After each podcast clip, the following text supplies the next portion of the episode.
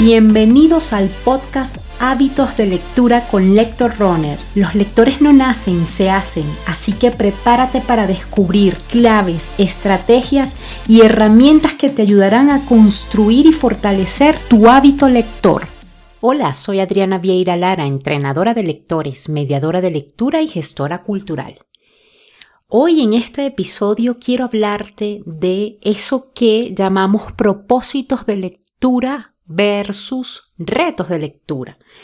Y quise eh, traer a este episodio este tema porque generalmente cuando iniciamos un nuevo año empieza toda esa fiebre, toda esa efervescencia alrededor de los retos de lectura.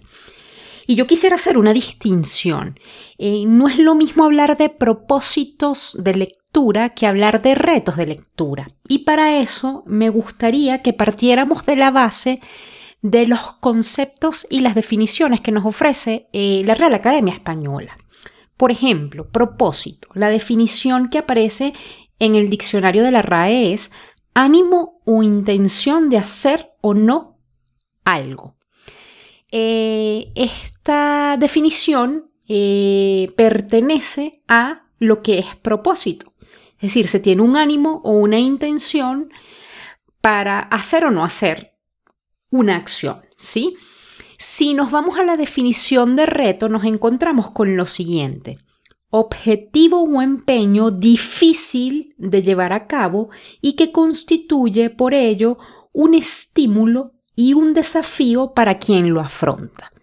Entonces tenemos que reto eh, iría más a un desafío, algo que ya eh, estamos partiendo y, acordamos que es difícil de lograr.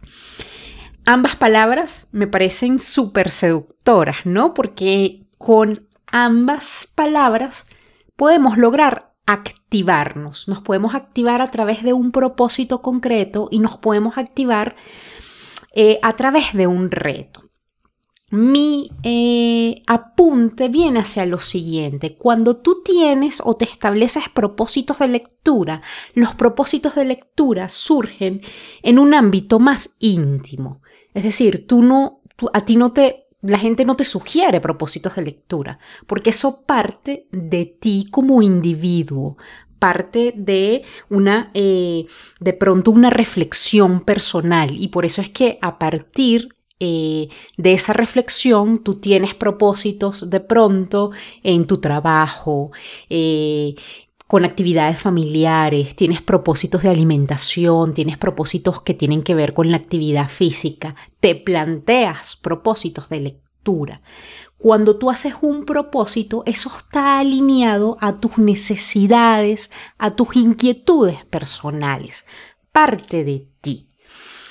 ¿Qué ocurre con los retos? Los retos son desafíos que nos sugieren otros, otros que no nos conocen, otros que no tienen ni idea del momento que nosotros estamos pasando por nuestra vida. Y no solo eso, generalmente los retos de lectura se presentan eh, a través de todo el año. Es decir, el reto de lectura se empieza a anunciar ah, en diciembre, en enero, y en esos retos de lectura nos encontramos incluso las sugerencias de lectura que vamos a hacer en diciembre. ¿Sí? Eh, que, no tenemos ni idea cómo vamos a estar de ánimo en ese diciembre de ese año, ¿no? Si estamos pasando por una etapa de duelo, si estamos pasando por un cambio de rol en nuestro trabajo, si estamos afrontando eh, un desafío en el tema eh, de salud. Nosotros no sabemos cómo vamos a estar en diciembre de este año. Entonces, eh, yo creo que puede resultar em, arriesgado comprometerte a hacer retos en los que tú no estás participando en las lecturas que se seleccionan. De hecho, eh, puede parecer muy irreverente, pero yo sugiero que se hagan retos, porque no estoy en desacuerdo con los retos, pero que los retos los haga cada persona. Eh, ¿Por qué? Porque si tú alineas tu reto a tu eh, vivencia personal, a tu estado de ánimo actual, a tus inquietudes, inquietudes actuales, es posible que tú des con lecturas y con libros que realmente te interesen a ti. Entonces, algo que de pronto nos encontramos en los retos que nos ofrecen es que generalmente nos plantean leernos un clásico. Y puede ser que tú, eh, particularmente, tienes tres años leyendo puros clásicos. Entonces, eso es, eso es una sugerencia de pronto que a ti no, que, no, que, no se va, que no está alineada con tu inquietud actual. Eh, de pronto estás pasando por un momento de crisis laboral. Eh, de pronto estás, em, y no sé, acabas de casarte, acabas de tener un hijo, mm, estás eh, pasando por una etapa de duelo. Entonces, intenta hacer eh, retos de lectura que estén alineados y conectados con tu existencia. Yo considero que eso es muy importante, más allá de ponerte tareas difíciles y, sobre todo de seguir como esta tendencia o esta moda, ¿sí? De, ponernos retos, de ir como en grupo a, de pronto a leer, a hacer un colectivo, a sentirnos que formamos parte de algo. Yo considero que primero debe haber... Eh, eh, un, un, momento de reflexión. ¿Qué quiero conseguir yo? ¿Sí? De hecho, es posible que tú dentro de tus propósitos de lectura, dentro de tus intenciones de lectura, no tengas pensado ni contemplado leerte 12 libros al año. De pronto tu propósito es empezar a leer. Entonces yo te pregunto, si tu propósito es ese, ¿cómo vas a eh, iniciar un reto que te imponga leerte 12 libros, ¿no? Uno por mes. Eh, eh, eh, eso no está alineado con tu propósito, eso no está alineado con tu ánimo y con, tu intención. Entonces mi invitación, más allá de presentarles las sombras, o, yo diría, sí, las sombras que me parece que tienen los retos de lectura, yo te diría que con este episodio mi intención es a tratar de ser más reflexivos y a tratar de ser más realistas y, realistas con uno mismo. Yo primero te invitaría y te lo digo desde mi experiencia y desde lo que a mí me ha funcionado, eh, lo primero que te diría es que trates de eh, concretar tus propósitos, tus intenciones, cuáles son tus intenciones claras de lectura. Y luego de eso es posible que tú puedas encontrar retos de lectura que acompañen a esos propósitos, pero no ponerlos a pelear entre ellos, ¿sí?